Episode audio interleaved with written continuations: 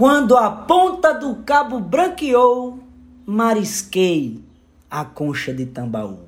Mana a ira no cordão que encarnou, mandarei, manacá, mandacaru. Fui à torre e o amor se acastelou. Cruzei armas, cruzei pontes, ilhei bispos. Nas águas frias do Cuiá batizei Cristo. Num oitizeiro me sentei e descansei. Mateus do alto me fitava tão de boas que mesmo numa eu bebi as três lagoas, jaguaribado doido da beça me fartei. E tambiei entre as acácias do jardim, depois deitei naquele porto do capim, e sobre as curvas eu dormi e sanhauei. Marcelo Piancó, eterno. Thank you. Olá, eu sou Raio Miranda e você está ouvindo Tabajara Entrevista, um espaço destinado a abordar histórias de grandes personalidades paraibanas, buscando sempre traçar um perfil entre o entrevistado e as suas contribuições para a sociedade. No episódio de hoje, nós vamos conversar com Lucas Queiroga, conhecido como Luquete, paraibano da cidade de João Pessoa, cantor, compositor e contador de histórias.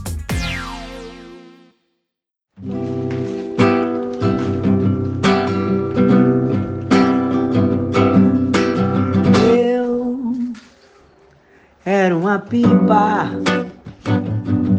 na mão dela.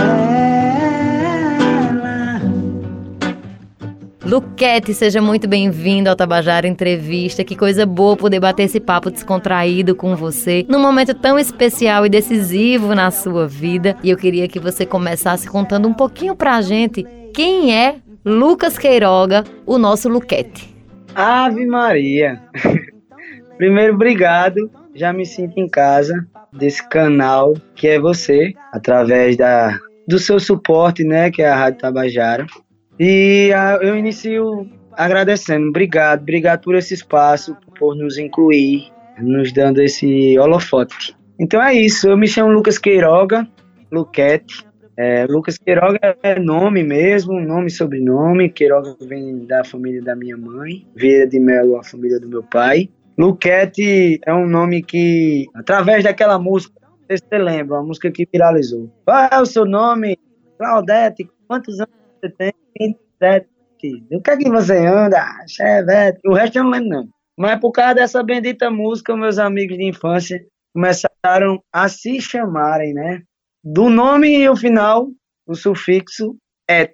O Guete, Vitete, Iurete, Luquete, só o meu que ficou até hoje. E aí, Roberto Cartacho, o maior nome do teatro paraibano, tive o privilégio de ser dirigido por ele.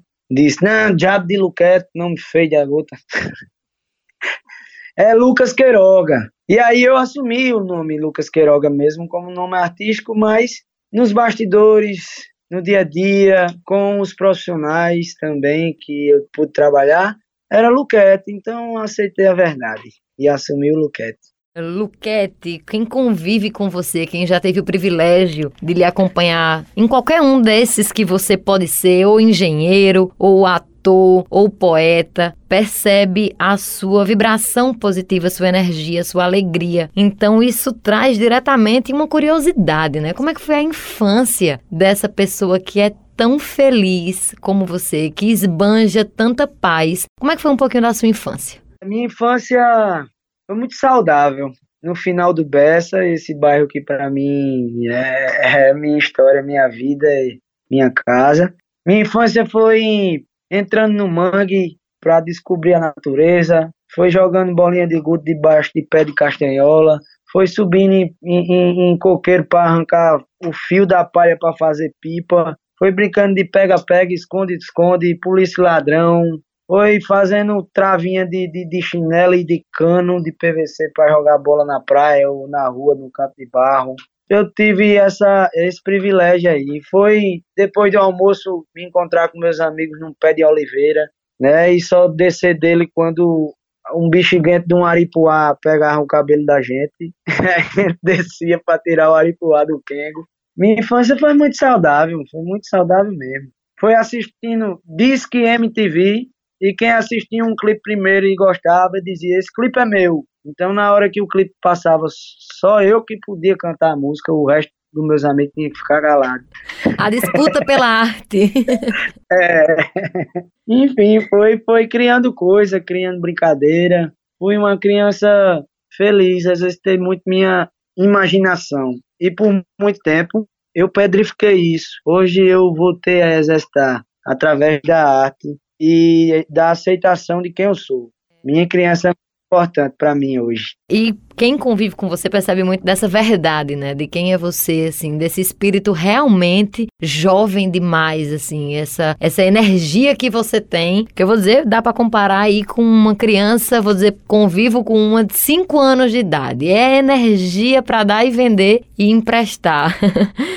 É comum, Lucas, que a maioria das crianças comecem a sua vida artística é, na igreja. Como foi esse seu início? Onde é que você descobriu um pouco de quem era você quanto artista? Eu tenho um lado, esse lado cômico, extrovertido, vem muito da minha família por parte de pai. Meu pai é muito assim, meus tios, minhas tias. Eles carregam muito jargões da infância deles, histórias. Gostam muito de tirar onda um com o outro, de botar apelido. Então, eu carrego um pouco disso. Isso, de certa forma, é arte, né? Então, as pessoas no colégio, as pessoas já me vinculavam a isso, mas eu nunca dei, nunca dei razão, não, porque culturalmente a sociedade não, não, não puxa muito a gente para isso, né? É, sempre oferecem outros caminhos. E por isso que eu entrei na engenharia ambiental, por uma imposição, de certa forma, social. É, eu preciso ser bem sucedido financeiramente, vou fazer o curso que é do futuro, engenharia ambiental. Que é linda a profissão, mas eu não, me, eu não sou útil para o mundo exercendo ela.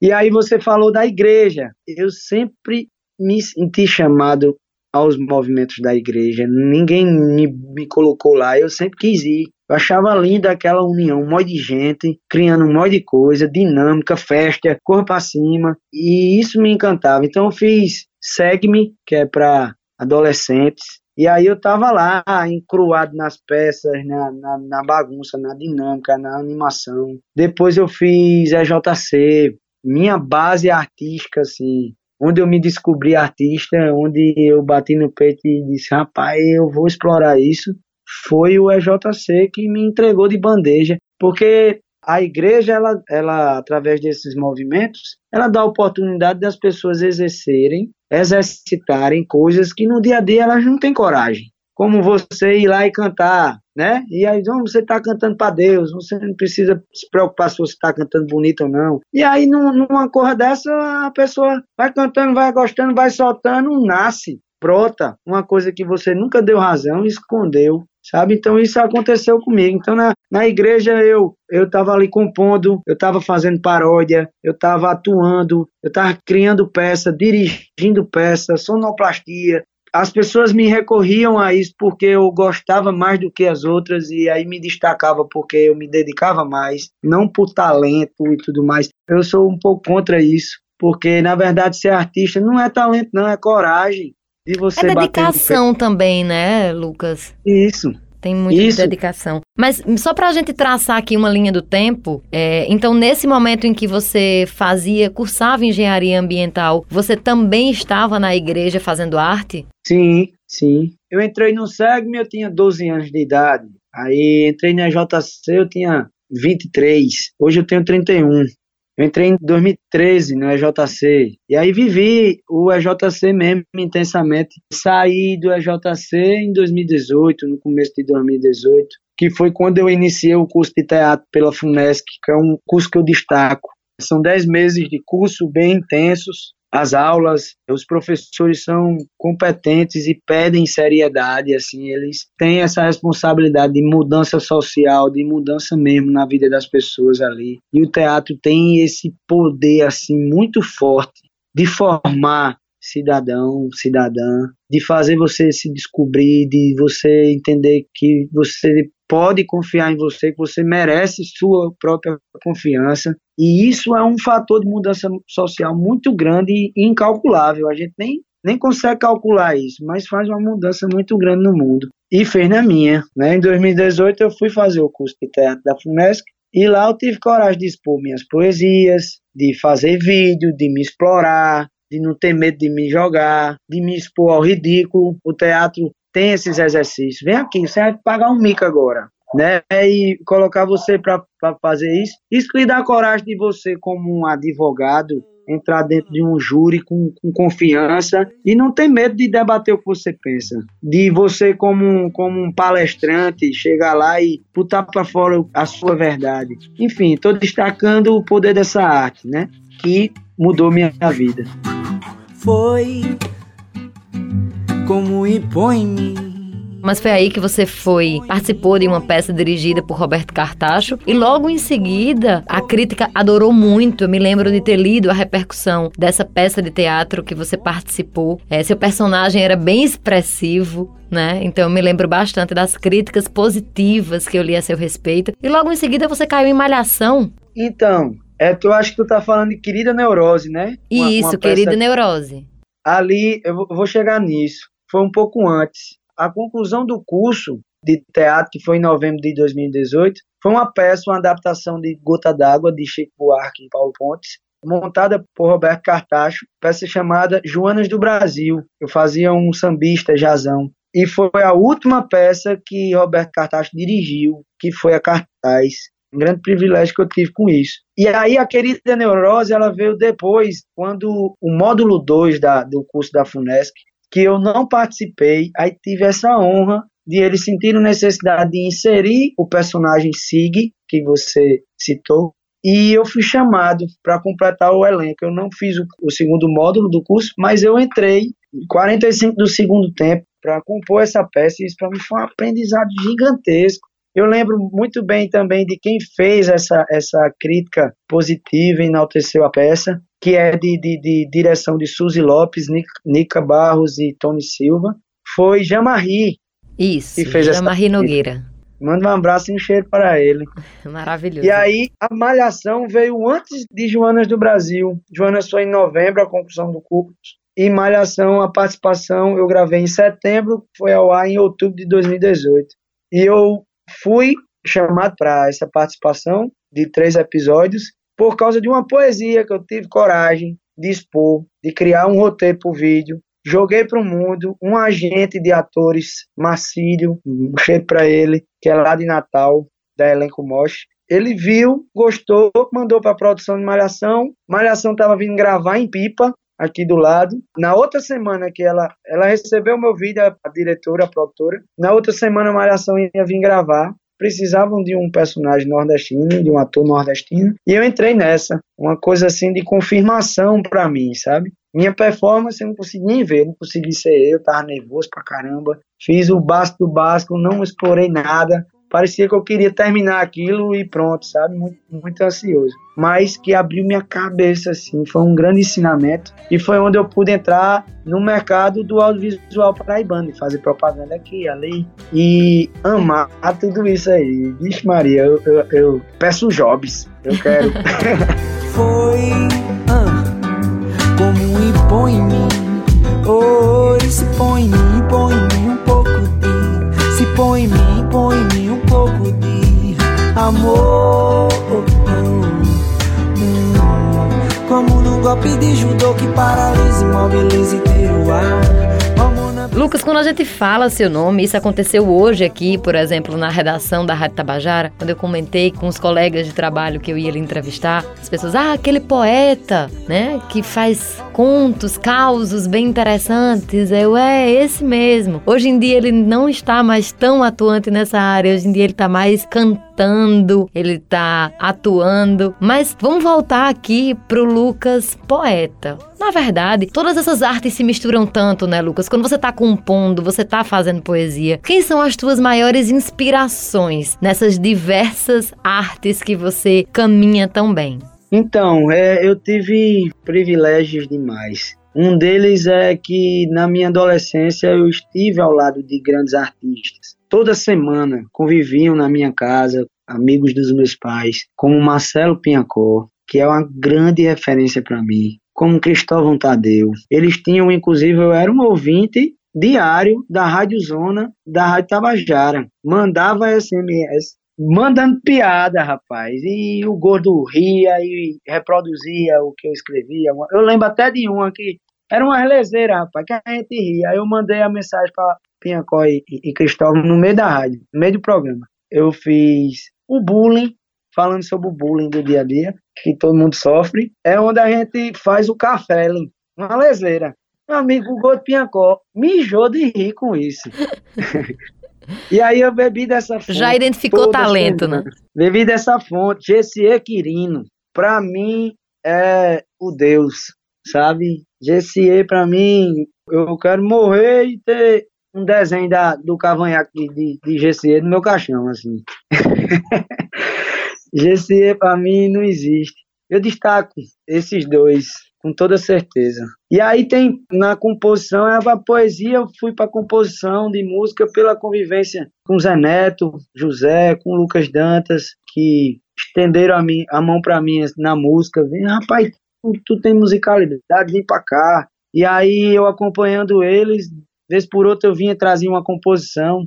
E aí eles foram gostando, aí Lucas começou a tocar no show dele músicas minhas e hoje a gente tem um projeto chamado Artéria que une música, composição autoral, poesia. Eu tenho muita música com poesia no meio e no, nos shows também que a gente vem fazendo aí é poesia intercalando. O povo dá um silêncio, uma pausa para tomar água, alguém dá uma mijada, eu meto poesia. Venho explorando muito o improviso também, a poesia de improviso, do que vem na hora no juízo. E no teatro eu tenho dois destaques que é Roberto Cartacho, e Suzy Lopes, que para mim é uma das pessoas mais incríveis que eu pude conhecer na vida. Eu me emociono porque ela é muito importante, muito importante na minha vida. Amo Suzy demais. Eu, eu não sei não, eu queria Suzy numa redoma aqui na cabeceira da minha cama. Suzy que é professora, né, desse curso de teatro que você falou e que já formou tantos atores maravilhosos aqui no estado, né, Lucas? Sim, que me incentiva demais, que me apoia demais. Sei não. Eu queria dizer o seguinte: vale a pena você seguir seu coração e botar uma lupa nas suas facilidades, naquilo que você sente. O caminho é esse, não tem outro não. Isso tudo é provação. E a nossa conversa aqui, para mim, é uma provação. Que é isso, é por estar vivendo isso. E eu agradeço as pessoas que me incentivaram e a mim por ter tido coragem de inquietude de, de tentar me entender, sabe? É isso. Olha, eu vou lhe contar um segredo. Preste atenção. Tá me escutando? Faça sempre o que você tem medo. O medo é o caminho que seu coração está apontando. A vida é uma maravilha quando não se tem medo dela. Fui eu não, macho, que escrevi essa frase tão bela. Quem disse isso foi Charlie Chaplin. Por isso que eu digo e repito, que a vida é muito curta para viver de pantinho. Mas tudo isso acontece na sua vida, né? Esse turbilhão de sensações, de emoções acontece na sua vida em plena pandemia. Né? Tudo isso acontecendo efervescente agora, mas estamos em pandemia. E aí você resolve mudar o rumo da sua vida mais uma vez e agora seguir o caminho que muitos paraibanos, muitos nordestinos seguem há décadas, que é o sair da nossa Paraíba para tentar ganhar o mundo. Como é que foi essa decisão? O que é que você está indo fazer? Conta um pouco agora dos próximos passos de Lucas Queiroga. Bem, eu sempre tive uma inquietude de sair do grão de areia que eu vivo, né? Por mais que a gente more num paraíso, eu moro no Bessa, a duas ruas da praia. Por mais que eu tenha isso, eu tenho essa inquietude de pelo entendimento de que a gente mora num grão de areia, tem muitas realidades no mundo tem muita coisa para se aprender e evoluir. Então eu sempre tive isso. Aliado a essa inquietude de querer sair de casa também, de evoluir de forma humana, amadurecer, também tem esse desejo hoje da evolução artística, de conhecer outras cabeças, estar tá do lado de gente que está com mais sede do que eu, de ser contagiado, mas com a Paraíba no coração, pelo amor de Deus. Quem tira a onda, eu mando logo um aí dentro. Entendeu? Não tem isso. É esse desejo de evolução, de unidade também não existe essa onda de, de separar, é, aqui é Nordeste e, e é só o Nordeste que presta, não existe isso, mas é de união mesmo e de evolução. E também mostrar para o mundo um pouco da gente e, e, ter essa troca. O povo mostrando como eles são e a gente mostrando e todo mundo crescendo e evoluindo. Então eu estou indo para o Rio de Janeiro com meu amigo Lucas Dantas para explorar, para me jogar mesmo, ir para a batalha de rima que tem pra caramba lá, de rap, de improviso, ir para sarau, para praça fazer poesia, ir atrás de teatro, de, de curso de teatro, de oficina, de audiovisual, trabalhar como ator e compor, botar para frente os projetos que eu tenho com Lucas Dantas e José. E é isso, Tardelli, Tardelli Link, que é um grande ator, grande, grandioso ator da nossa Paraíba, cajazeirense. Eu, vendo uma entrevista dele um dia, ele disse, questionaram ele essa questão da poesia, no meio da pandemia, ele começou a fazer poesia muito, muito bom, muito foda. Perguntaram a ele, e aí ele respondeu que o caminhão da arte passando na frente dele buzinar, ele se pendura e vai-se embora. E eu trago essa resposta para mim também, sabe? De me explorando, não tô querendo me limitar, sou poeta, ponto. Não, eu tô querendo sentir o que a arte quer me oferecer, o que a vida quer me oferecer. Então daqui a um ano eu posso estar dançando por aí. Esse mundo perdido, invertido, querendo tornar isso incomum.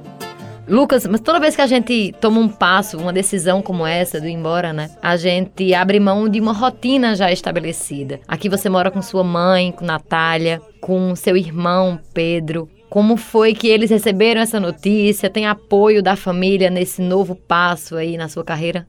Tenho muito apoio. Minha mãe foi a pessoa que mais inseriu cultura para mim, de me levar a teatro, de botar um, um vinil de, de uma música boa, de me ensinar coisas do tipo. Sempre criticou, assim, quando eu via essas coisas que ela julga é feia e tal, não, não acha de qualidade. Hoje entendo ela um pouco mais nisso, mas para mim, eu acho que tudo vale, é isso. E quando eu disse que tinha comprado a passagem, ela, ela fez isso também. Ela foi morar 10 anos em Brasília, no tempo dela, aos 20 anos, de 18 anos de idade. Ela sabe o quão importante é isso. Então ela me apoiou e vem me apoiando demais. Ela sente, né? Como eu sinto, como meu irmão sente. Mas é em prol deles também, isso, né? Eu acredito também que a família é o mundo sou eu, é você. Então, é importante também a gente ramificar o que a gente tem para oferecer, abraçar outras pessoas como família. Eu tenho muita família que não é de sangue, muita, mas muita, grandes amigos, amigas, tios, tias, pais de amigos e amigas que me oferecem esse carinho de afeto familiar. Então, acredito nisso também. Eu vou em busca de melhora para minha família também. Quando eu evoluo como ser humano, eu estou sendo melhor para eles. Então o sentimento é esse. E hoje a gente tem essa facilidade tecnológica. Eu tenho uma coisa mais preciosa do mundo que é ter para onde voltar. Eu tenho meu canto, tenho minha mãe e meu irmão aqui. Não é todo mundo que tem isso, né? Então é isso, dói, mas é uma dor que fortalece, que nos engrandece. É isso. Toda evolução tem ao menos uma coceira. Alguma coisa acaba sendo. Viver um simples, mas um verdadeiro amor, amor, sem frase efeito. Oh. Lucas, em nome de toda a equipe da Rádio Tabajara, eu desejo muita sorte nesse novo caminho que você vai trilhar. Desejo que você leve na sua mala amor, muita paz e muita nordestinidade. Que você lembre sempre de onde você veio, quem somos nós e que não só a sua mãe e o seu irmão, mas que toda a Paraíba estará sempre de braços abertos para lhe receber e principalmente para se sentir representado por você onde você estiver. Muita boa sorte, meu amigo, para você nessa nova caminhada. Obrigado, obrigado de coração por esse empurrão de coisa boa, ladeira abaixo.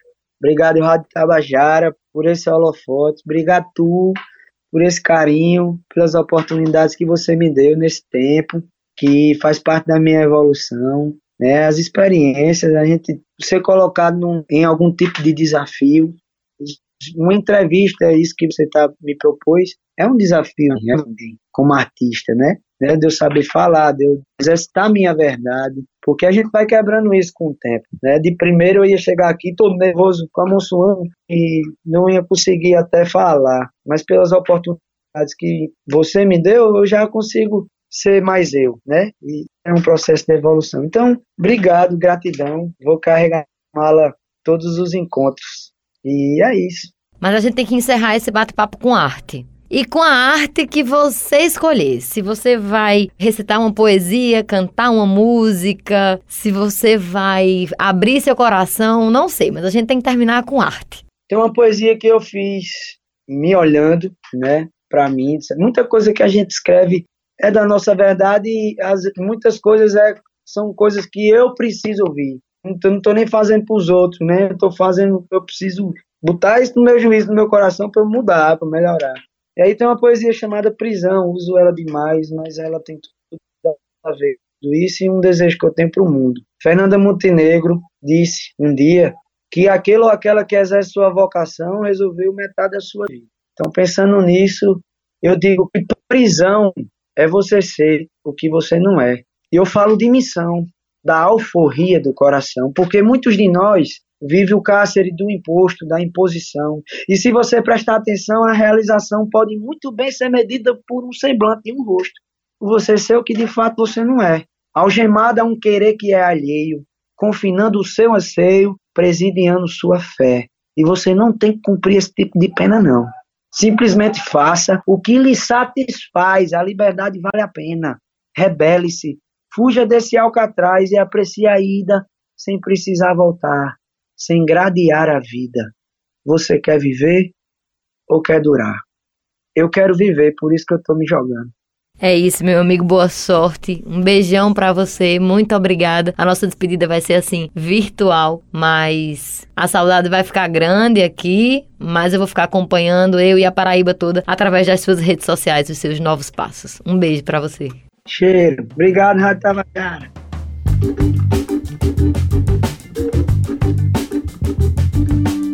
Esse foi o Tabajara Entrevista de hoje e a gente também quer ouvir as suas sugestões. É bem simples. Na descrição desse episódio você encontra um link para as nossas redes sociais e também o WhatsApp da Rádio Tabajara. Lá você também pode dizer quais as personalidades paraibanas que você quer ouvir nos próximos episódios. Esse podcast teve os trabalhos técnicos de Luiz Monteiro, produção, roteirização e apresentação minha, Raio Miranda. Até a próxima!